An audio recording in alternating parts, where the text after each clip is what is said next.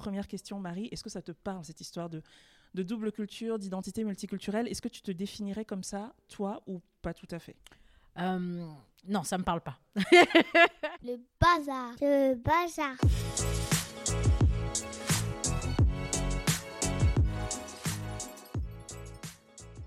Bienvenue dans Joyeux Bazar, le podcast de la double culture.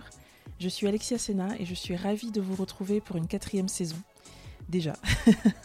pour inaugurer cette saison, nous avons organisé un enregistrement en public avec Marie Da Silva, une invitée qui, vous l'avez entendu, n'a pas sa langue dans sa poche et qui nous a apporté une bonne dose d'impertinence. C'est parti Ce soir, Joyeux Bazar prend ses quartiers donc chez Little Africa pour un enregistrement en public. Je suis ravie d'avoir des, vrais gens aussi euh, pendant que pendant qu'on a cette, cette conversation. Et nous avons la grande grande joie de recevoir Marie Da Silva. Merci, merci Alexia. Alors, Marie Da Silva est coach et autrice d'origine bissau-guinéenne, on va en parler. Elle a travaillé notamment dans la mode avant de créer son agence Nkali Works, qui accompagne les personnes victimes de discrimination au travail. Et comment elle fait ça En mettant en place avec ces personnes-là des stratégies d'autodéfense sur mesure. Dans son livre Survivre au taf, elle raconte son propre cheminement et aussi celui de quelques personnes qu'elle a accompagnées. On va donc parler de colère, de renaissance, de combat et d'espoir. Bonsoir Marie. Bonsoir. On est, on est chez Joyeux Bazar. On est dans un podcast qui, que, que je présente comme étant un podcast de double culture. Donc, on va commencer par la première question, Marie. Est-ce que ça te parle, cette histoire de, de double culture, d'identité multiculturelle? Est-ce que tu te définirais comme ça, toi, ou pas tout à fait? Euh, non, ça me parle pas. Bon, on va changer l'invité. Est-ce que quelqu'un veut? En, en fait, ça, ne me parle pas parce que, euh, euh, si tu veux, j'ai- pas grandi en fait dans cet espoir euh, d'appartenance. La faute à qui? La faute à mon papa. Dans le sens où c'était sa blague préférée de dire Ah, votre carte d'identité, là, on peut vous la saisir. Et c'était son truc. Du coup, euh, bah, j'ai grandi avec, euh, avec ce truc que euh, la France, c'était un chez moi et un pas chez moi. Et donc, euh, je me suis jamais vraiment euh, questionné en fait comment euh, j'habitais ou comment j'évoluais dans, dans cet espace euh, euh, français. En tout cas, je l'ai jamais investi de manière émotionnelle. Est-ce que derrière cette, cette phrase, cette blague, en tout cas récurrente de ton papa, il y avait aussi, parce que c'est le cas pour certains, certaines de mes invités, est-ce qu'il y avait aussi une espèce de mythe du retour, du parent qui dit les amis, euh, rigolez pas, c'est pas chez vous ici, de toute façon, un- un- bientôt là, on, repart. Quoi. Est-ce qu'il y avait aussi ce Oui, discours-là franchement, il y avait, il y, avait ça. Il y, avait ce, ce truc de euh, euh, vous installez pas trop. euh, à tout moment, on peut saisir les valises. Direction Roissy, voilà. Et puis, j'ai eu, je pense, la chance d'avoir mes parents en, en- en résistance. C'est-à-dire que mes parents n'ont jamais eu ce, ce- ce rêve d'intégration. Euh, j'ai vu mon père, euh, mon père par- français, hein. mais des fois, quand on lui parlait dans la rue, et- non, je parle pas français. Donc, je l'ai. il il rêvait pas en fait d'intégration. En fait, la France pour mon père était plutôt un moyen. Et je pense que ma mère aussi le vit de cette manière-là. Le temps qu'on a euh, à passer ici, il faut qu'on le rentabilise. Rentabilisé par les études, rentabilisé par le travail, euh, rentabilisé par euh, le fait que, euh, bah, quoi qu'il arrive, on allait être la retraite de nos parents. Donc, il fallait bien qu'on qu'on bosse euh, euh, à Au moins les choses sont dites. D'accord. Et euh, quand on, quand on s'est parlé pour, pour préparer euh, cette, cette discussion, tu me disais aussi que, enfin, tu faisais un lien en fait entre, entre francité et proximité avec la blanchité. Bon, après, oui, euh, en fait, moi, je m'appelle Marie par Marianne. Donc, Ah oui, quand même Il y a une forme de proximité quand même, Voilà, euh, voilà. il me semble. donc euh, je me suis jamais pensée euh, en Marianne. et puis, c'est vrai, il y a, il y a- il y a quelque chose de lié à la classe. Mon père était peintre en bâtiment. ma mère est femme de ménage. J'ai pas eu. euh, mes parents n'avaient pas les accès. Mes, mes parents n'étaient pas diplomates ou intellectuels euh, africains. Donc, du coup, la vision qu'ils avaient, elle était très euh, euh, pragmatique. C'était des rêves quand même, mais c'était des rêves extrêmement euh, pragmatiques. Euh, quelles écoles faire, comment gagner sa vie, euh, etc. Il n'y avait pas de rêve d'intégration. Et euh, d'ailleurs, euh, c'est pour ça que j'ai eu la chance qu'on m'ait transmis en fait euh, la, la- la langue. Euh, je parle mandjak et, et je pense que ça m'a ça m'a ancré aussi quelque part. Tu as, travaillé longtemps euh, dans la mode et dans la vente. Sur des, des, super postes, euh, avec, euh, tu me disais, avec une carte bancaire, une carte de visite, donc quelque chose qui ressemble à, à, une forme d'ascension sociale ou de validation par, par le système. Et, et à un moment, pour, pour des raisons euh, qu'on connaît, euh, mais de- d'expérience notamment de discrimination, tu, tu quittes, tu lâches tout ça, tu lâches ce confort et cette espèce de truc où tu étais enfin arrivé, tu lâches tout ça pour aller fonder euh, Encali Works. Comment est-ce que ta mère, je reviens aux parents, comment est-ce que ta mère vit ça? Non, Je pose la question parce qu'on on connaît nos darons et nos darons. Bah, Elle a, vécu- elle a mal vécu. Elle a mal vécu. Moi, j'avais, mais comme tu disais, j'avais carte de visite, j'avais euh, euh, une carte bancaire, carte du taf. euh, je, je partais à Milan tous les, tous les cinq matins. je faisais la Fashion Week. voilà, je gagnais le, le- le triple de ce qu'elle pouvait gagner. Donc, quand j'ai dit je vais laisser tout ça pour devenir coach, elle a regardé dans sa liste de métiers. Parce que les, les parents africains ont une liste de métiers. Elle a dit mais coach, c'est pas dans ma liste ce n'est pas dans ma liste. On est désolé, on c'est pas dans ma liste. Et donc, quand je- pendant que je commençais à, à réfléchir à Uncali Works, comment j'allais monter cette agence, pendant que je réfléchissais au concept, avait quelqu'un qui me disait Mais trouve-toi un travail. Un, un vrai travail. Trouve-toi un vrai travail. Donc là, aujourd'hui, madame a un groupe WhatsApp à ma gloire, donc je la regarde. je la regarde. Ah, ma fille Ah a une oui, d'accord. conférence.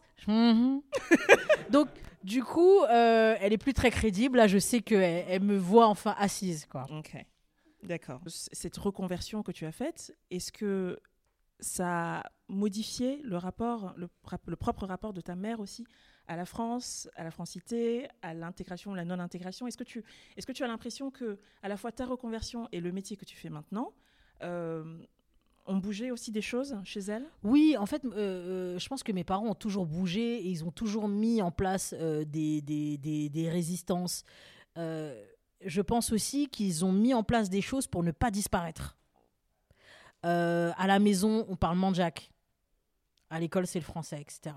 On va mettre en place des choses euh, qui vont faire que nous, on se perde pas et que vous, vous, en fait, vous ne vous perdiez pas. En fait, on n'est pas venu en France pour perdre quelque chose.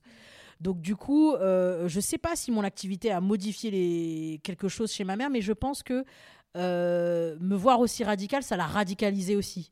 C'est quelque chose qui aurait peut-être euh, été impensable il y a cinq ans. Du coup, euh, faire des plans, euh, ourdir des complots avec ma mère, c'est la meilleure chose euh, qui aurait pu m'arriver. Et c'est quelque part une vraie validation. Et, et- et- alors, pour rester sur le registre de la famille, tu as aussi un fils. Tu, dis un moment dans le livre, tu dis plus important que tout, j'ai renoué avec la colère. Qu'est-ce que tu transmets à ton fils? Est-ce que tu lui transmets aussi de la colère? Franchement, c'est mon fils, euh, il a 9 ans, euh, c'est un gros semard.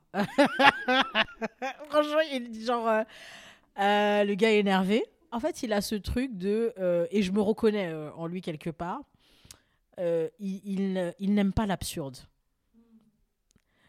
Un jour, euh, bah, j'étais euh, euh, j'étais en train de bosser dans un café, je reçois un appel de l'école. Alors, Baba m'a dit quelque chose que j'ai pas trop compris. Je lui ai dit de ranger ses affaires et il m'a dit Ok, madame la conformiste. Je voulais mourir. J'avais tellement honte. J'ai dit Mais cet enfant, il veut me nuire. Et donc, et donc je me dis Mais cet enfant, qu'est-ce que je vais en faire? Et donc là, j'ai dit Mais moi, je vais te laisser devant une église. Je peux pas. Alors, je. J'adore. C'est-à-dire que vous allez voir, c- cet épisode va être une espèce d'accumulation de punchline. c'est dingue. Mais tu sais, ça, c'est un truc dû aussi à mon environnement familial. En fait, on est quatre frères et sœurs. Enfin, trois filles et un garçon. Et euh, oh, il faut vanner pour survivre, quoi. Euh, je me demande, je me suis demandé en, en- en lisant ce, ce livre, je reviens sur la colère, comment on transforme sa colère en quelque chose de positif? Comment est-ce qu'on. Alors attention, au moment où je dis ça, il y a quelqu'un qui va dire Mais qui avait d'abord dit que c'était un truc négatif? C'est- pas forcément négatif la colère, mais voilà, comment est-ce qu'on la transforme en quelque chose de, de constructif? Comment est-ce qu'on va plus loin que simplement le sentiment de colère? Et, et sur ce sujet-là, je- j'aimerais, notamment pour les personnes qui n'ont peut-être pas lu ton livre, que tu nous expliques ce que c'est la méthode de l'anthropologue que tu as développée. Alors, en fait, euh, euh, j'ai pas de problème avec la colère, j'ai pas de problème avec le seum. J'avais cru comprendre. Vraiment, euh, le seum, c'est la vie. Euh, euh, quand t'as le seum parce que euh, on t'a harcelé, qu'on t'a mal parlé, qu'on t'a dénigré ou qu'on t'a enlevé du pouvoir, euh, ça veut dire que quelque part, y a, y a- y a- tu refuses en fait de prendre la responsabilité de, celui, qui, ou celle qui t'a oppressé. Tu es en train de dire, bah, en fait, je vais te rendre ce qui est à toi et je vais prendre ce qui est à moi. Et donc la colère, c'est toujours euh, le point de départ. Si les gens ne sont pas en colère, ils ne se révoltent pas. Si les gens ne sont pas en colère, ça veut dire qu'ils n'ont pas en fait conscience de ce qu'ils peuvent vivre. Et aussi, tu me parlais de la méthode de l'anthropologue. Je pense qu'en tant que femme, en tant que noire, en tant que grosse, euh, bah, en fait, ma survie euh, a, a pu dépendre de mon sens de directement de mon sens de l'observation. Maintenant, anthropologue, c'est euh, bah, en fait euh, conscientiser ce sens de l'observation. Par exemple, je coachais une cliente et euh, je, lui, disais, bah, avant d'entrer, avant de passer ton badge, euh, avant d'entrer en fait dans ton immeuble, tu, tu te dis dans ta tête, bienvenue en absurdie. Et donc, du coup, elle me disait, mais maintenant que je me dis ça dans ma tête, je les vois s'agiter, je suis comme ça. Comme si je les regardais, c'est une sorte de film en fait qui se déroule et ça me permet en fait de me détacher émotionnellement et ça me permet aussi d'apprendre des choses sur mon environnement et de conscientiser la manière dont je vais interagir avec cet environnement et d'être euh, euh, euh, dans, quelque chose peut-être de plus rationnel et de moins engageant émotionnellement. Donc j'ai fait l'anthropologue. J'ai dit ah, en fait je me suis vraiment assise, j'ai dit mais qui sont les blancs? Je C'était vraiment une vraie question. Qui sont-ils? Pourquoi euh, euh, euh, euh, s'étonne-t-il euh, de me voir parler français?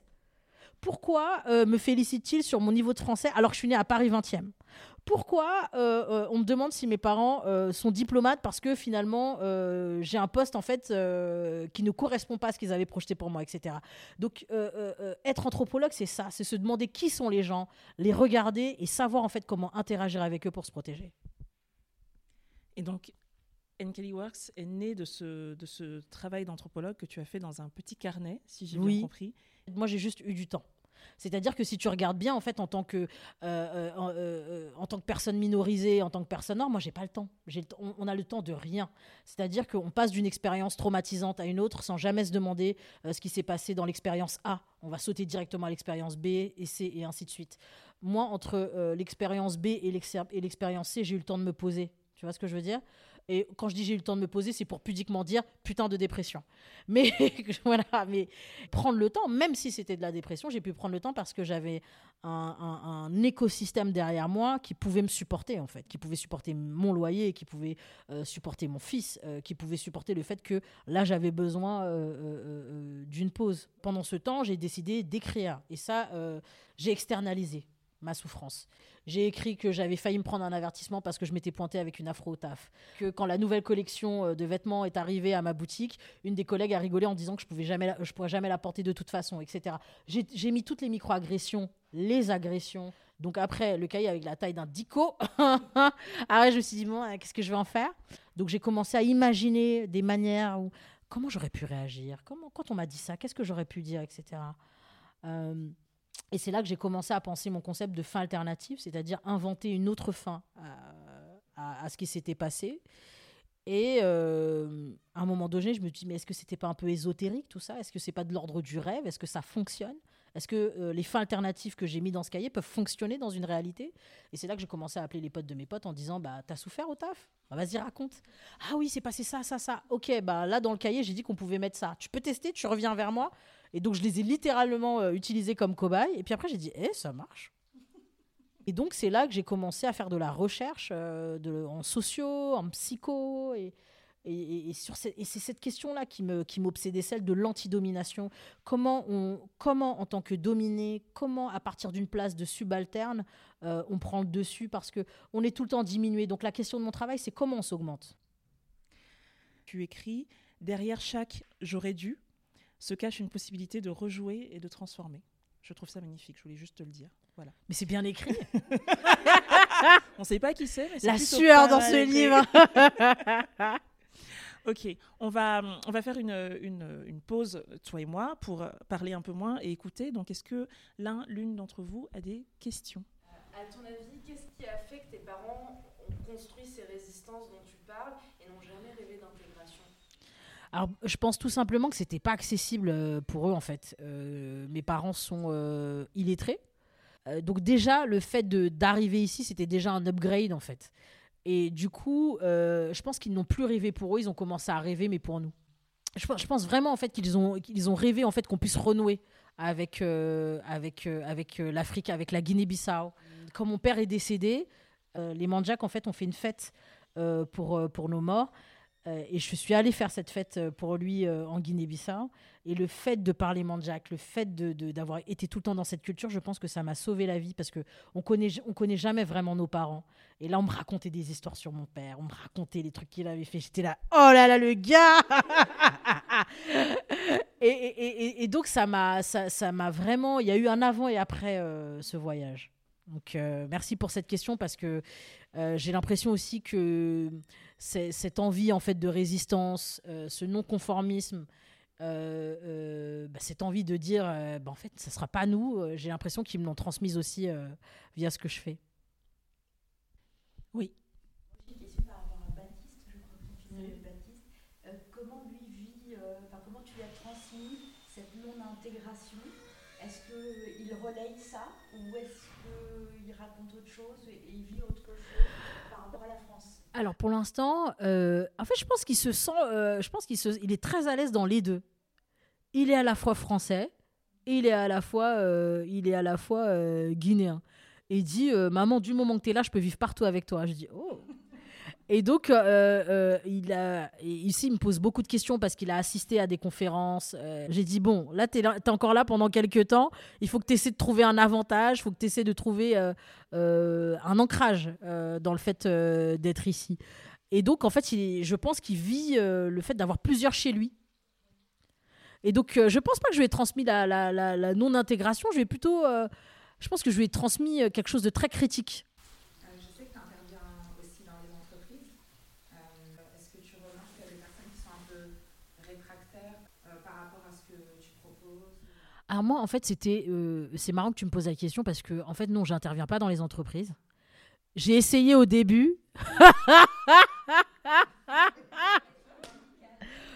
What? Sortais de là, je disais mais quel enfer Je peux. Mais j'ai fait un atelier et c'était un atelier sur la construction des préjugés racistes.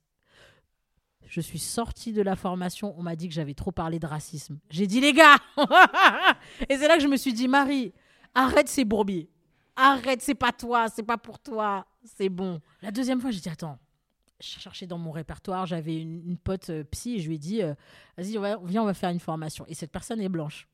Et donc, elle prenait en charge tous les messages un peu chauds et ils étaient là ouais, ouais, ouais, bien sûr. Et puis dès que moi je redisais la même chose, ah non Et c'est là que j'ai dit non, en fait, je crois que fondamentalement, je n'aime pas souffrir, je n'aime pas la souffrance et j'ai dit en fait, je n'ai rien à faire là et c'est pas et c'est pas là où en fait je suis bonne. Par contre, si j'interviens dans une entreprise, j'interviens en fait dans des cadres très précis. Euh, par exemple, j'interviens pour les groupes communautaires à l'intérieur des entreprises. Ça peut être le groupe LGBT de telle boîte, ça peut être le groupe noir de telle boîte. Et là, en fait, j'interviens parce que on va être quand même dans un, dans un entre-soi qui va libérer la parole. Alors, donc, il se peut qu'on soit un peu roublard. Euh, genre, moi, si on me demande, euh, si l'entreprise me dit, mais qu'est-ce que vous allez leur dire? Bah, Écoutez, on va chanter la Marseillaise. Évidemment, les entreprises qui vont faire appel à moi, en fait, ce sont des entreprises, si tu veux, euh, bah, déjà qui acceptent d'avoir des groupes communautaires à l'intérieur. Donc, en fait, ce sont plutôt des entreprises anglo-saxonnes.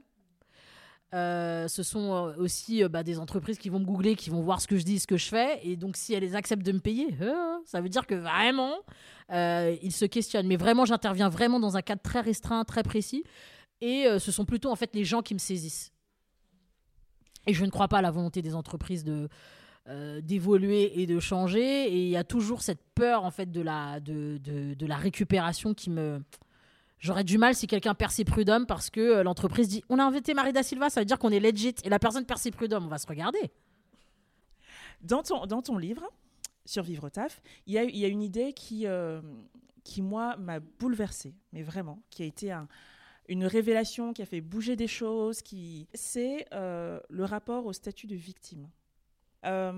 Moi, quand j'ai créé Joyeux Bazar, euh, donc février 2020, je crée ce podcast pour aller explorer euh, ce que ça veut dire d'avoir une double culture, ce que ça veut dire d'être multiculturel.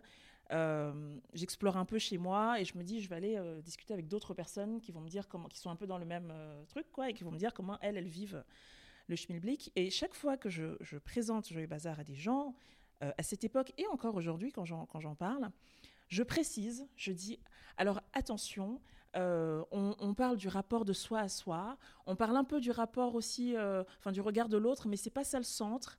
Euh, on n'est pas dans un truc qui revendique et on n'est pas dans un truc de victime. J'avais besoin de faire chaque fois cette, précision-là. Probablement pour rassurer les personnes en face, qui aujourd'hui sont aussi des, entreprises, mais je pense pour, me rassurer aussi, parce que finalement, qui a envie d'être une victime quoi? Qui a envie de passer pour une victime? Et, toi, tu dis des choses très belles et très fortes sur ce, sur ce sujet-là. Entre autres, tu dis, se dire victime, c'est le début d'un dialogue sans concession, et c'est aussi commencer à se réparer. Ne pas pouvoir se dire victime quand tu as subi, c'est finalement s'attribuer tous les torts. Et tu remets en cause ce réflexe qu'ont parfois les minorités de se dire non mais il faut que je tienne. Il y a une espèce de fierté à se dire ouais j'avais un boss qui était raciste et qui était sexiste et qui était machin mais j'ai tenu, je suis toujours là, je suis debout. Bon, un peu abîmé, mais je suis toujours là, j'ai tenu longtemps. Et tu, remets complètement en cause euh, ce, truc-là. Oui, euh, dans, dans le sens où, euh, par exemple, une personne qui est là, qui dit Oh, je vais tenir. Et après, quand une autre personne arrive et dit Au fait, il y a quoi à la fin? Rien. T'as tenu. Ok. Est-ce qu'il y a des awards du tuning? Est-ce que. euh, euh, euh, euh, Est-ce qu'il y a une cérémonie euh, des Oscars du meilleur teneur? J'aime les enfants pour ça. Les enfants sont très terre à terre et sont très logiques. Tu dis à un enfant, je souffre, mais je tiens, il va te dire, mais pourquoi? Et je le vois avec mon fils. Quand il n'aime pas un truc, il dit, maman, on s'en va. On est parti voir un film. Je lui ai payé une place à 10 euros. 10 minutes. Le film, il me regarde. Il me dit, vas-y, viens, on s'en va. Déjà, je me suis dit, mais cet enfant ne peut pas tenir 10 minutes d'un film qu'il n'aime pas. Il va tenir quoi dans sa vie, celui-là? Et donc, je me dis, c'est peut-être la clé. Refuser de tenir, c'est peut-être la clé. C'est-à-dire que, euh, euh, euh, en, tant que en, tant que femme, en tant que personne noire, en tant que personne handicapée, en tant que personne LGBT, on se dit, on va tenir dans ces situations. On va tenir dans ces situations parce qu'on a été socialisé dans le fait de penser que la simple expression de nos besoins était un caprice. Donc on se construit en fait comme des personnes sans besoin. Donc ça veut dire que quand tu euh, vas euh, à ton taf et que tu subis, tu subis, subis, et que tu n'as même pas de date de fin euh, dans ta tête et que ton seul horizon c'est de tenir, c'est parce que quelque part il n'y a pas eu de dialogue avec toi-même. Mais là, est-ce que c'est normal ce que je subis? Mais là, il vient de me dire ça, c'est pas normal. Il y avait d'autres gens qui étaient dans la pièce, ils étaient choqués aussi. Là, euh, cette augmentation, je devrais l'avoir. Pourquoi je me retrouve à former la personne qui va devenir mon boss? Pourquoi euh, tout ça? Pourquoi toutes ces injustices? Si on ne s'est pas posé ces questions-là, on va, on va tenir. Et j'ai envie de dire que le fait de tenir, c'est aussi euh, le symptôme, en fait, j'ai envie de dire, d'un narcissisme distordu. C'est pas un bon narcissisme, dans le sens où on se construit dans cette logique de je peux supporter la souffrance et quelque part c'est ce qu'on attend de nous dans cette société, qu'on supporte la souffrance sans rien dire. Donc il n'y a rien de bon dans le fait de tenir. Maintenant, on peut me dire oui, mais Marie, des fois on n'a pas le choix. Par exemple, j'ai déjà coaché des personnes qui étaient en attente euh, de la nationalité. Donc ça veut dire que ta nationalité dépend directement de ton entreprise. Ils vont te dire n'importe quoi, tu vas dire oui, oui. Ce que je dis là, c'est on va imaginer un pas de côté. Effectivement, si tu dois tenir dans une entreprise pour avoir ta nationalité, c'est pas moi qui vais te dire euh, d'agiter le point. Par contre, on va consigner, on va répertorier, et une fois que la procédure est lancée, ah, on va faire du catwalk jusqu'au prud'homme. Donc l'idée, c'est vraiment ça. L'idée, c'est des fois, on peut pas riposter tout de suite. Des fois, ça prend un an, deux ans, cinq ans, mais on arrive. Voilà, l'idée quand même, c'est de construire en fait des, des, des- stratégies et, je le répète, tenir n'est pas un horizon. Tu, une, autre, une autre chose que tu, euh, que tu dis aussi, c'est que finalement, fuir la situation où tu dis bah j'ai pas tenu, j'ai pas réussi, et il a fallu qu'à un moment je parte, et donc je suis partie. Cette fuite-là, euh, qui peut être vécue comme une faiblesse, euh, comme un échec, tu dis c'est aussi quelque part une preuve d'amour à soi. Ça veut dire qu'à un moment, on s'est jugé suffisamment important pour se préserver. Et se dire, bah, en fait, ce truc-là, c'est pas pour moi. Tu, te regardes dans la glace, tu te dis Eh, j'aime bien cette personne, je vais lui faire un peu de bien quand même. C'est ça. Ça. Exactement. Parce que en fait, le truc, c'est qu'il faut imaginer, en fait, imagine une tenue de clown. Vous Là, allez là, quand elle où- commence sa phrase, je ne sais pas où on va. Je me dis, je me dis, ça va encore être un truc de dingue. Donc j'attends Imagine. avec joie. Donc toi, tu es là, tu souffres au travail, ok. Tu dis, euh, et tu commences à, à souffrir de manière physiologique, puisque le corps parle. Euh, très bêtement, euh, la maladie, c'est le mal a dit. Voilà. Je suis très fière de ce... Donc, Bravo. donc Marie. tu te dis, ah, je souffre au travail, je tiens. Ok, première semaine, bon, c'est très discret, mais tu vas avoir un petit peu de couleur dans tes cheveux. C'est le rouge et le, le- le bleu du clown. C'est des petites mèches comme ça. Deuxième semaine, tu vas te dire, mais mon nez là, il a grossi, il est devenu rouge en plus. Troisième semaine, les chaussures. Quatrième semaine, le vieux gilet de clown là avec le yo-yo là. Cinquième semaine, tu as le pantalon bizarre. Sixième semaine, transformation, tu es devenu un clown. Pourquoi je parle du clown? Parce que c'est vraiment, tu arrives en entreprise, les gens savent que tu souffres et ils se demandent même pourquoi, pourquoi tu es encore là. Donc il y a un truc de vraiment, tu, fais rire à tes dépens et tu ris de toi-même. Donc quand j'utilise la métaphore du clown, je peux te dire que le lendemain, les gens ils sont Marie, je suis en arrêt. Parfait. Parfait. Nous n'irons pas au cirque Pinder. Moi, euh, euh, le, le fait de tenir et d'avoir des échéances qu'on doit respecter, par exemple, si une personne me dit, mais Marie, en fait, moi, je suis en retard de trois loyers, je dois encore rester six mois dans staff. Là, on n'est pas dans le truc de tenir est un horizon. C'est j'ai une échéance très pragmatique que je respecte et ensuite, salut. Il y a une date de fin. C'est le, le- le- le- ce que je questionne, c'est ne pas avoir de date de fin. Dans le fait de, tenir, et peut-être de tenir trop longtemps, il peut aussi y avoir, si moi je lâche, si le collègue lâche, si la camarade lâche, si ma pote aussi elle s'en va et tout, bah il n'y a, a plus aucun de nous. Et donc en fait l'entre-soi continue quoi. À un moment, est-ce qu'il ne faut pas que quelqu'un ouvre la voie?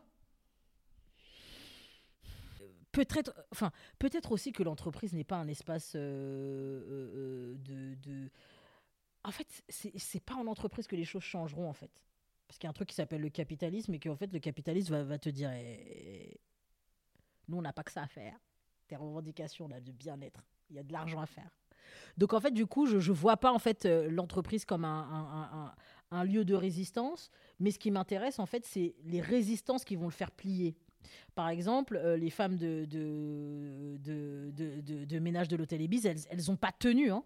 Elles se sont organisées pour améliorer de façon collective leurs conditions euh, de travail. Donc ce ne sont pas des teneuses. Là, on ne faisait pas du tuning.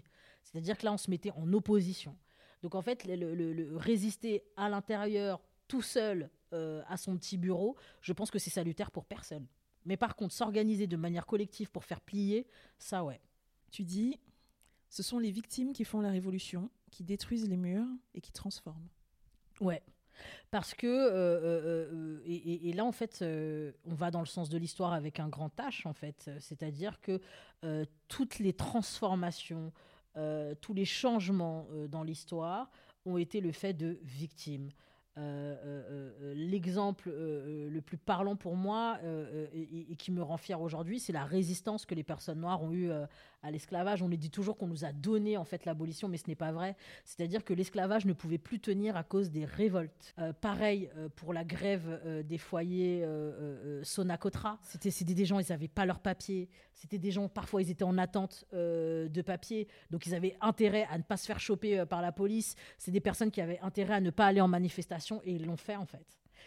Pareil aussi pour bah, plus, plus dans notre époque, par exemple, la toute la résistance euh, du collectif euh, du collectif Adama, etc. Donc en fait, il y a énormément en fait de choses euh, qui vont s'égi- qui vont s'ériger à partir du reconnaissance de notre statut de victime. Il y a aussi les dans l'histoire, il y a aussi eu les Shibani par exemple, qui ont été victimes de, de discrimination par La SNCF. Et quand ils ont gagné leur procès, moi, c'était la fête pour moi. Donc c'est tout ça en fait. Et ce sont des gens qui ont reconnu à un moment donné qu'ils étaient victimes de quelque chose. Quand on me dit ouais, tu fais de la victimisation, je dis là ouais, ouais, ouais. On est grave des victimes. On est grave des victimes. Si je pouvais mettre un t-shirt où il y a écrit victime, ouais, vas-y. Et voilà. Et très bêtement, à chaque fois, je dis à mon fils, mais dans le, vide, dans le V de victime, il y a victoire, il y a quoi? C'est vrai.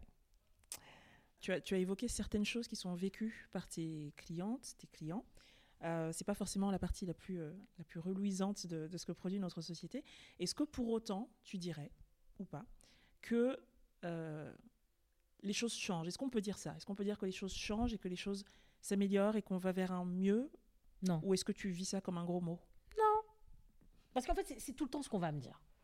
oui, mais Marie, la société a avancé. Moi, je dis, mais pour qui? C'est-à-dire que les questionnements que mon père avait en arrivant en France, j'ai les mêmes. Mon fils aura les mêmes. Donc, euh, euh, euh, en fait, je, pense fondamentalement que j'en ai rien à faire qu'on ait évolué. J'en ai rien à faire parce que l'évolution, c'est une excuse. En fait, et je vais très. on peut-être qu'on va me trouver radical, mais en fait, c'est soit ça existe, soit ça n'existe pas. Si ça existe encore, ça veut dire qu'il y a encore une volonté politique d'asservir toujours les mêmes personnes. Donc on peut pas me dire oui, mais au niveau du racisme, la société a progressé. Non, il y a toujours des gens qui meurent. Il y a toujours des gens euh, qui se font pas soigner à l'hôpital. Il y a toujours euh, des, euh, des gens, euh, il y a toujours des, des- des ados qui savent que dès la troisième, ils vont avoir du mal à trouver du taf puisque déjà, ils peuvent pas trouver de stage. Il y a moi qui, a huit mois, genre, je me suis dit, ah, Marie, tu vas aller chercher un appart. j'ai fait trois jours, j'ai dit, Eh. on va rester là où je suis. Donc, euh, euh, donc c'est soit. euh, et puis aussi, dans cette idée de, ah, mais la société évolue, la société change, il y a le truc de soyez patiente. Mais pourquoi mon humanité aurait besoin de patience pour être reconnue? Pourquoi c'est pas un droit fondamental qui s'applique tout de suite Et je ne serai pas patiente? Pour moi, pour mon fils et pour toutes les générations à venir, je refuse la patience. Euh, et je refuse catégoriquement de reconnaître que la société a avancé. Ce n'est pas le cas. Je dirais ça quand le racisme aura disparu, par exemple. Eh ben, on va être patient alors. on va, On on va attendre, attacher hein. notre cœur. On va, Ouais, on voilà. Euh, on va parler d'avenir parce que c'est le, le thème de cette saison 4 du podcast. Question euh, très directe, comment tu vois demain? Parce qu'à la fin de, à la fin de, de- de l'introduction du livre et aussi à la toute fin du livre, euh, on finit sur une note d'espoir et même d'utopie. Il y a un moment où tu dis euh, Je te propose que l'on espère ensemble. Alors, comment tu vois demain l'espoir Alors demain, moi, je le vois euh, plutôt. euh, En fait, est-ce que, est-ce que je suis pas quelqu'un d'un peu dark quand même? En fait, je, je vois toujours de l'autodéfense euh, dans notre demain. Je vois toujours la nécessité de l'autodéfense. Euh, je vois aussi euh, euh, des, des, des, des- victoires. C'est-à-dire que j'ai la chance que dans mon métier, en fait, les victoires soient quasi immédiates. C'est-à-dire que dans le meilleur des mondes, je te coach pas, parce que tu as une confrontation avec ton boss jeudi, puis tu m'appelles et tu me dis je l'ai mis à terre. Voilà, ça c'est voilà, j'ai la chance en fait de voir ça. Donc je ne peux pas ne pas croire parce que je sais ce que je sais ce que fait l'autodéfense. Je, je sais je sais en fait j'entends en fait euh, la déflagration euh, de la victime qui se lève en fait parce que quand on se lève il y a une déflagration, il y a, il y a quelque chose qui perce le mur du son. C'est ça euh, la riposte d'un point de vue de minorisé. Donc je vois de l'autodéfense, je vois aussi de, je aussi plus d'utopie, c'est-à-dire que aujourd'hui il y a un enjeu à s'imaginer ce que l'on aurait été sans oppression. Et c'est vers cette personne en fait que je vais chaque jour.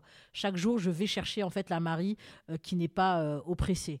Donc là, je porte euh, euh, un haut bleu électrique avec des tigres, euh, alors que je fais une taille 50. Bah en fait, il y a quelque chose d'utopiste là-dedans.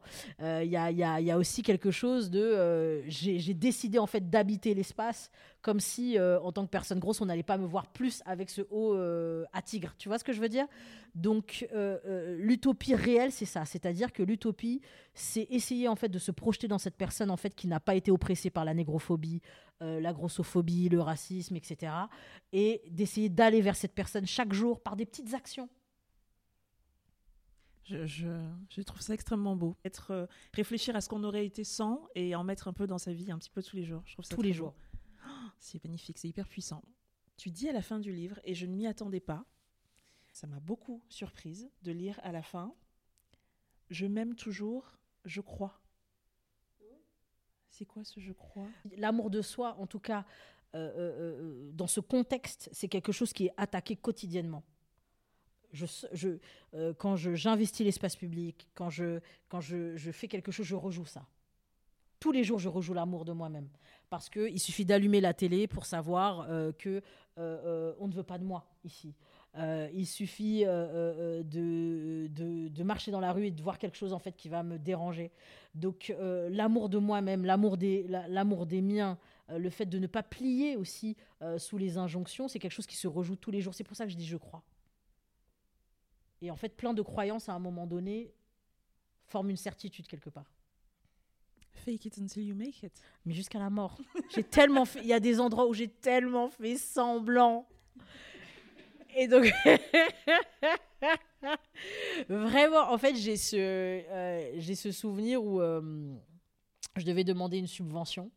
Et donc, j'étais la moins diplômée. Il faut savoir que j'ai que le bac.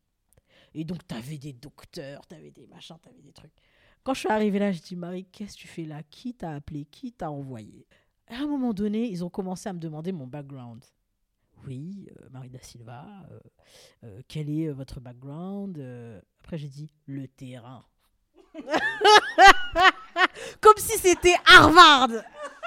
Et là, quel est votre Le terrain? Et après cette réponse, plus personne m'a chauffé. J'ai eu mon argent. C'est Audrey Lorde, je crois, qui disait ça. Tout ce que tu assumes de toi, personne ne pourra l'attaquer. Et je pense que je suis partie euh, avec ça. Je me suis vraiment conduite comme une personne qui n'était pas euh, euh, oppressée. Je me suis mis en fait au même niveau euh, qu'eux. Mon doctorat, c'était la rue. J'ai dit, c'est OK. et vous, n'allez rien faire. Je, crois que tu, dis ça dans le, dans le livre aussi, euh, et c'est quelque chose que tu conseilles aux personnes que tu, accom- que tu accompagnes, en disant quand tu rentres dans la salle de réunion, mets-toi dans les chaussures de Jean-Mi au hasard, mets-toi dans les chaussures de Jean-Mi, et, et voilà, mets-toi dans les chaussures du gars qui, qui a tout ce que tu n'as pas en fait, et tu décides que tu, as tout ça, et tu te mets dans cette, euh, cette posture-là. Oui, en fait, des fois, moi, j'ai un, Jean-Michel de, compète. Vraiment, mon Jean-Michel est, vraiment très, très fort. Euh, la dernière fois que j'ai utilisé mon Jean-Michel, euh, je crois que c'était dans le Thalys il y a 2-3 mois. C'était une, c'était une asso qui me faisait intervenir et je sais pas pourquoi, ils m'ont pris un, un billet de première classe. Et donc, je rentre comme ça avec ma valise. Et j'entends une voix qui me dit C'est pas ici. Et je me retourne comme ça. Et là, Jean-Michel est descendu. Je dis comment ça, c'est pas ici? Non, mais vous êtes trompé, là, on est en première classe. Après, et donc, je, je lui dis comme ça, je lui dis euh, Ah, bah donc vous allez pouvoir rejoindre votre place. Je me suis tournée, je me suis assise. On s'est regardé pendant tout le trajet. Et euh, je commence à questionner ça aussi, parce qu'on évolue avec le temps. Je me dis, mais Marie, est-ce que tu as besoin en fait de chercher un Jean-Mi? Est-ce qu'il n'y a pas euh, dans ton entourage, ou même dans l'histoire, euh, des figures de résistance qui te ressemblent Et en fait, je vais puiser euh, dans, ma, dans, dans, dans ma maman. Euh, ma, ma mère avec, les administrations, c'est quelque chose. Un jour, elle a, on était, je sais plus où on était, et puis elle dit, je vais en parler à mon avocat. On sort de là, je, je dis Juju, comme quoi t'as un avocat Elle dit ah, en tout cas ça a marché. Et donc des fois je me dis, voilà, Euh, je regarde aussi euh, mes sœurs, enfin je regarde aussi la petite dernière, enfin la petite dernière, euh, la personne a 34 ans. Je regarde ma petite sœur et, je vois aussi comment elle habite l'espace. Et des fois, je me dis, bah, qu'est-ce que ma petite sœur ferait?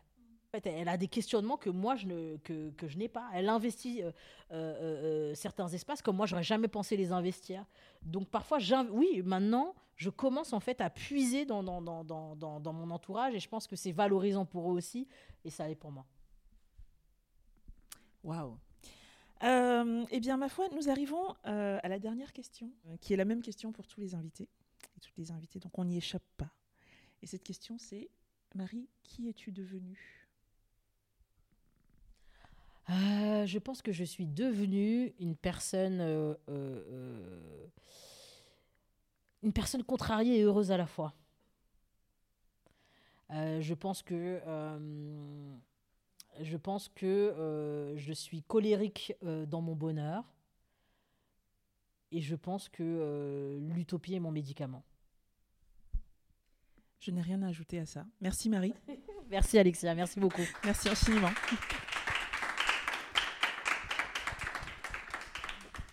Merci beaucoup. Est-ce que est-ce qu'il y a d'autres questions? Si l'utopie c'est ton médicament, est-ce que c'est pas toi une éternelle rêveuse finalement? Euh, complètement. Complètement, je pense que euh, euh, le rêve, en fait, c'est vraiment un, un- un moteur. Donc, en fait, je suis, ob- je suis obligée de rêver pour faire ce que je fais. Euh, le, le rêve a, a été euh, à la base de ce que je fais parce que j'ai rêvé, en fait, d'autodéfense. Et à partir du moment où c'est devenu un rêve, je me suis euh, activée pour que ça devienne un projet. En fait, j'ai l'impression que c'est un peu comme ça que je fonctionne, que le rêve en fait fait partie euh, euh, de l'action. C'est le rêve en fait qui me met en l'action. C'est et, c'est aussi c'est marrant que tu poses cette question du rêve parce que l'imagination, c'est avec mon imagination en fait qu'on construit en fait des stratégies avec les personnes que je coach. C'est-à-dire que j'imagine, il y a quelque chose de très cinématographique, c'est-à-dire que j'imagine en fait des scénettes. Genre, euh, les personnes, quand je vais coacher, au début, je vais, leur, poser une centaine de questions sur leur environnement. Euh, je vais même leur demander à quoi ressemble ton chef, celui qu'on va combattre là, il ressemble à quoi? T'as une photo, je vais voir sur LinkedIn. Voilà. Et donc, j'imagine ce que c'est d'être face à cette personne et, euh, et je me dis, ah, d'après ce qu'elle m'a dit sur lui, ça, ça peut marcher. Et donc, on va imaginer des répliques, etc. On va imaginer des scénarios. Donc, euh, rêve et imagination. Et donc, oui, je suis une éternelle rêveuse. Je rêverai toujours, toujours, toujours. Presque. Presque, presque, parce que euh, euh, quand j'ai commencé, je pensais pas que l'autodéfense, c'était quelque chose, en fait, de possible à ma place. Et quand j'ai commencé à parler de ces stratégies et à les voir appliquer et à voir que ça, que, que ça fonctionnait, je me suis dit, waouh, c'est un rêve qui fonctionne. C'est un rêve qui fonctionne. Et, euh, euh, et je pense aussi que le drame de l'oppression, en fait, c'est de réduire et, et- de, de, re- de recalibrer nos rêves en fonction de, de- l'oppression, en fait. C'est-à-dire qu'on vit dans un monde où euh, la négrophobie ne me permet pas, en fait, de tenir un micro ou ne me permet pas, en fait, de tenir une conférence. Et si je, je prends ça, en fait, comme une certitude, c'est mon champ en fait des possibles euh, qui se, qui, se, qui se restreint en fait. Je dis que je vais rêver en dehors de l'oppression, je dis que je vais rêver euh, en dehors des destins euh, qu'on a prévus pour moi. Donc en fait c'est un rêve, c'est un rêve qui se construit contre quelque part et qui se construit pour quelque part. Je, voudrais à ce sujet lire quelques, quelques passages du livre. Sur la toute fin, tu dis Nous pourrions rêver, nous pourrions nous autoriser l'erreur, la chute, nous pourrions nous autoriser la médiocrité, nous pourrions nous autoriser l'imperfection, nous pourrions dire non et changer d'avis ensuite. Nous pourrions décider d'être au centre de nos histoires, nous pourrions décider d'être invincible un jour et faillible le lendemain. Nous pourrions nous autoriser à avoir mal, nous pourrions nous reposer, nous pourrions tout simplement accepter l'utopie comme impossible à notre portée. Nous pourrions comprendre que la solidarité et le collectif sont une destination. Nous pourrions décider que la révolution de nous-mêmes a commencé. Ça, ce sont les tout derniers mots du livre. Ensuite, on enchaîne sur les remerciements. Et à la toute fin des remerciements, tu dis Et le meilleur pour la fin. Je remercie mon fils, mon petit phare dans la nuit, à l'origine de cet espoir infini né en même temps que lui. Voilà. Est-ce qu'il y a d'autres questions, réactions? La question que j'avais, c'est sur la continuité des rêves. Ce serait quoi tes, si tu t'autorisais justement à rêver hyper grand, c'est quoi tes rêves pour demain? Qu'est-ce que tu as envie de réaliser? Alors en fait, euh, peut-être que ça a déjà commencé en fait avec le livre. Euh, L'ambition en fait, c'était de porter mon message aussi loin en fait qu'il pouvait, euh, euh, pouvait aller. Quand j'ai des personnes par exemple qui me disent voilà j'ai lu le livre ça a provoqué en fait des déclics en fait moi des fois j'imagine en fait une armée en fait de, de, démissionnaires qui provoquent un mouvement terrible dans le monde du travail ça ce serait je pense que c'est mon rêve absolu en fait de, de à partir de ce que je crée de manière individuelle euh, euh, euh, avoir quelque chose de collectif en fait qui se dessine et qu'on arrive en fait à, renverser euh, le, rapport euh, le rapport de force ça c'est mon rêve ultime en fait mon rêve ultime c'est euh, une prise de la Bastille au taf à la fois sur cette, euh, sur cette question du rêve, mais aussi du champ des possibles qui est, qui est parfois rest- qui nous est restreint. Euh, la, la- la toute dernière euh, partie du livre, c'est une des personnes que tu as accompagnées et, et qui parle, enfin c'est un dialogue, ce n'est plus toi qui raconte l'histoire, vous, vous discutez toutes les deux, donc il y a sa voix et la tienne. Euh, et donc, en l'occurrence, là, c'est une personne qui, euh, bah, qui, a, qui a eu beaucoup de mal à trouver euh, un taf. Enfin, même les études, en fait, ont été extrêmement compliquées. Je crois que quand elle t'a contacté, elle était étudiante seulement. oui elle encore, était hein étudiante et elle portait le foulard. parce qu'elle portait le foulard. Et donc, elle dit J'ai essayé de faire une liste des métiers que je pouvais faire avec le foulard, et quand j'ai vu que la liste était trop courte, j'ai refusé de m'adapter. Je n'ai pas pu me résigner. Les dés sont pipés, je ne voulais pas jouer, alors j'ai rangé cette liste. Et, toi, tu lui dis je reviens sur le fait que implicitement nous n'avons jamais parlé de dévoilement, c'est-à-dire que dans les, dans les stratégies que tu lui as proposées, dans les possibles que tu as mis sur la, sur la table quand elle est venue te voir, tu n'as jamais parlé d'enlever le foulard euh, comme, une, comme une hypothèse. Quoi. Et donc tu lui demandes si on avait orienté notre stratégie là-dessus. Et elle répond ça aurait été hyper dévastateur parce que ça ne m'aurait pas apporté de tranquillité. Sans voile, je reste une femme arabe. Alors du coup, tu dois, je dois aller jusqu'où? C'est elle qui pose la question. Du coup, je dois aller jusqu'où? C'est le fait que tu me parlais d'empouvoirment sans que j'ai besoin d'amputer quelque chose d'important pour moi qui m'a frappé. Voilà, on est sur euh, l'ouverture ou la non-fermeture des possibles. Et en l'occurrence, cette personne euh, part, euh, part continuer euh, sa thèse au Canada, en l'occurrence sur les questions de décolonialité en littérature. Elle déchire tellement.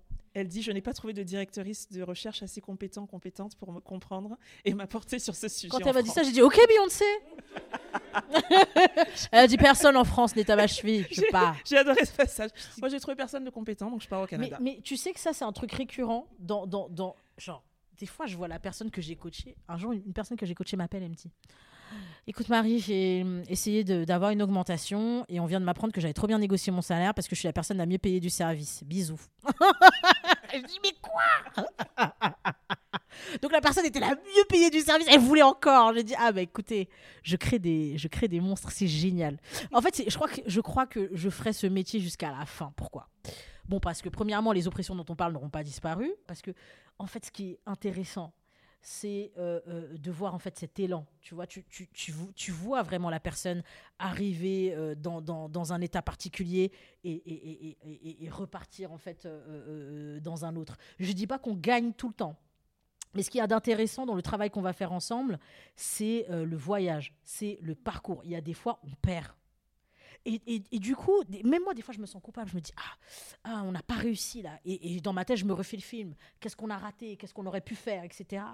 Et en fait, des fois, la personne me dit, mais Marie, en fait, tous les moves qu'on a fait, tous les moves stratégiques qu'on a fait, en fait, ils devaient être faits. Et j'avais vraiment besoin de ça pour savoir que je devais partir. J'avais besoin, en fait, que tout ce qu'on allait entreprendre euh, échoue pour, un, savoir que je pouvais entreprendre des choses, deux, euh, renouer avec mon audace, et euh, de trois, bah, voilà, certitude que je devais partir. Et donc, c'est une, conversation que j'ai eue avec une personne que j'ai coachée qui a radicalement, en fait, changé ma, perspective. Donc, je ne raisonne plus en on a perdu, on a gagné. C'est qu'est-ce qu'on a fait et qu'est-ce qu'on euh, on repart avec quoi euh, au final? Il y a des fois où on devra démissionner, mais on va, tu me connais, on va démissionner en toute flamboyance. Euh, on va partir avec des sous, on va faire des ruptures conventionnelles de la mort avec des vraies menaces. Donc, du coup, en fait, j'ai pas l'impression qu'on perde. Euh, Bell Hooks, dans, dans ses livres, elle parle de- notamment de repenser le rapport au travail, euh, parce qu'elle considère que le travail fera toujours partie de notre vie, ne serait-ce que pour se nourrir, euh, se vêtir, etc. Ouais, toi, qu'est-ce que tu en penses Quelle est ta, ta position par rapport au rapport au travail euh bah, nique le travail. Euh, et je te dis avec toute la ferveur euh, dont euh, je suis capable, euh, je le dirai pas devant mon fils parce que mon fils doit construire ma maison, pardon. Je, reste une maman africaine aussi. Donc oui, bah, honnêtement, je, je, je pensais jamais dire ça, mais j'opère aussi à partir d'un... Enfin, quand je me lève le matin, j'aime ce que je fais. Euh, euh, euh, j'aime fondamentalement les gens avec qui je travaille. J'aime profondément les rencontres que je vais faire. Donc, ma situation dans le monde du travail n'est pas une situation normale. Donc, nique le travail, en fait. Le rapport de domination au travail, il l'est aussi parce que euh, l'employeur sait que, euh, quelque part, il a le droit de subsistance et de non-subsistance euh, sur, sur nos personnes. Donc, tant qu'on... Et puis aussi, Enfin, tu vois le discours ambiant, le discours républicain, on te parle de la valeur travail. Enfin, moi, le truc le plus absurde, c'est les lettres de motivation. Quand on te dit Mais pourquoi vous voulez rejoindre notre entreprise? Toi, tu as envie de dire Mais gros, moi, je paye mon loyer. J'ai un loyer à payer. Ah Mais tu peux pas dire ça. Tu peux pas dire ça. Même pour faire le ménage, on va te dire Quelles sont vos motivations? Euh, pour être. euh, Donc, la lettre de motivation, c'est l'exercice le plus absurde qu'on puisse euh, trouver. Et c'est, là, en fait, qu'on voit que le travail, en fait, n'est pas réel. Le travail, c'est un ensemble de codes. Et moi, je dis tout souvent que c'est, une pièce de théâtre. Pourquoi vous voulez avoir ce poste? Mais je suis en galère. tu peux même pas dire ça.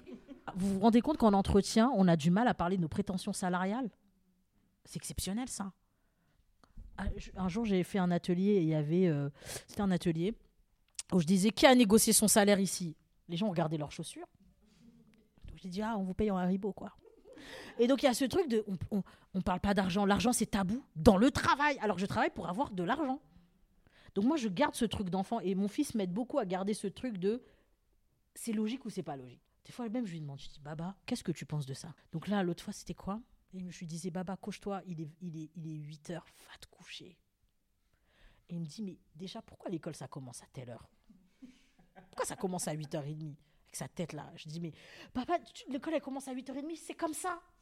Après, il dit, mais maman, tu m'as dit de questionner. J'ai dit, c'est Oui, mais avec les Et autres, ouais, pas J'avais trop la rage. J'avais trop la rage. J'ai dit, mais en fait, il est là pour me nuire. Et donc, et j'ai fait des recherches. Et je crois que je suis tombée sur un article qui disait que l'école commençait à 8h30 pour faciliter le travail euh, vers les usines. Et là, j'ai dit, mais lui, il a raison. Euh, alors, je ne sais pas si on peut parler de profil, mais quelles sont les personnes qui viennent te voir, Marie? Alors, faut savoir, moi, j'ai commencé à parler de, de, cette, de, de l'autodéfense sur Twitter. Donc, j'avais euh, le profil socio-professionnel qui allait avec. Parce que euh, Twitter, par exemple, c'est des personnes qui sont plutôt diplômées, euh, euh, ce sont des personnes intégrées, qui parlent français, etc. Donc, c'était plutôt bah, ceux qui, ce sont les premières personnes qui sont venues me voir. Après, dans un deuxième temps, bah, j'avais les personnes que je coachais et, après, c'était coach ma mère. Va coacher ma daronne. Et puis, tu avais la daronne qui disait, bah, il y a ma sœur aussi qui. Et donc, en fait, j'ai eu accès aussi à un autre monde. Donc, en fait, euh, j'ai très bien pu coacher une femme de ménage, qu'une ADSEM, euh, qu'une avocate, euh, qu'une directrice euh, marketing. Et puis aussi, j'ai commencé à m'intéresser aux hommes aussi.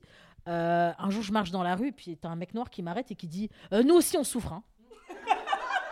Ah, je, je- je regarde comme ça, je dis mais, mais. Il me dit Ouais, ouais, non, mais je connais ton travail, tu coaches que les femmes racisées. Il fait Nous aussi, on souffre. Et donc là, j'ai dit Bon, vas-y, on va coacher les hommes aussi. Et donc, euh, et, c'est très drôle parce qu'en fait, euh, le, rapport que les hommes ont au coaching aussi est, vraiment. Mais tu les vois entrer dans la pièce, on dirait que je vais les manger. Et donc, il y a ce truc de. euh, je dois parler de moi? Oui. Genre deux minutes, quoi. Tu, si tu peux me parler de ton problème. Non, mais il n'y a pas de problème. Alors pourquoi tu es là? Non, mais c'est pas un problème, mais tu vois. Je... Ok, bon. Si c'est pas un problème, c'est une problématique. Ouais, c'est ça, ouais, c'est une problématique. Donc là, du coup, on peut avancer. Je, je pense qu'on va donc passer à, au merci, à la dédicace, euh, enfin aux dédicaces au pluriel euh, de son livre pour les, pour les personnes qui le souhaitent. Merci beaucoup d'être venu. Vraiment, merci, c'est trop bien. Ça nous, enfin, on aurait parlé toutes les deux sinon, ça aurait été bien aussi, mais ça aurait, été moins bien quand même. On, préfère que vous soyez là. Euh, en fait, c'est toujours émouvant en fait de voir des gens euh, se saisir euh, de, ces questions parce que c'est jamais quelque chose d'anodin. Tu vois ce que je veux dire? Et donc, moi, je voulais déjà te dire merci. Je voulais souhaiter une longue vie à Joyeux Bazar. Euh, J'aime le beau bazar parce qu'en fait, euh, toutes ces questions en fait euh, qu'on se pose en fait sont dues à une espèce de chaos intérieur. Donc, merci pour ça, Alexia. Bravo. Merci. Merci.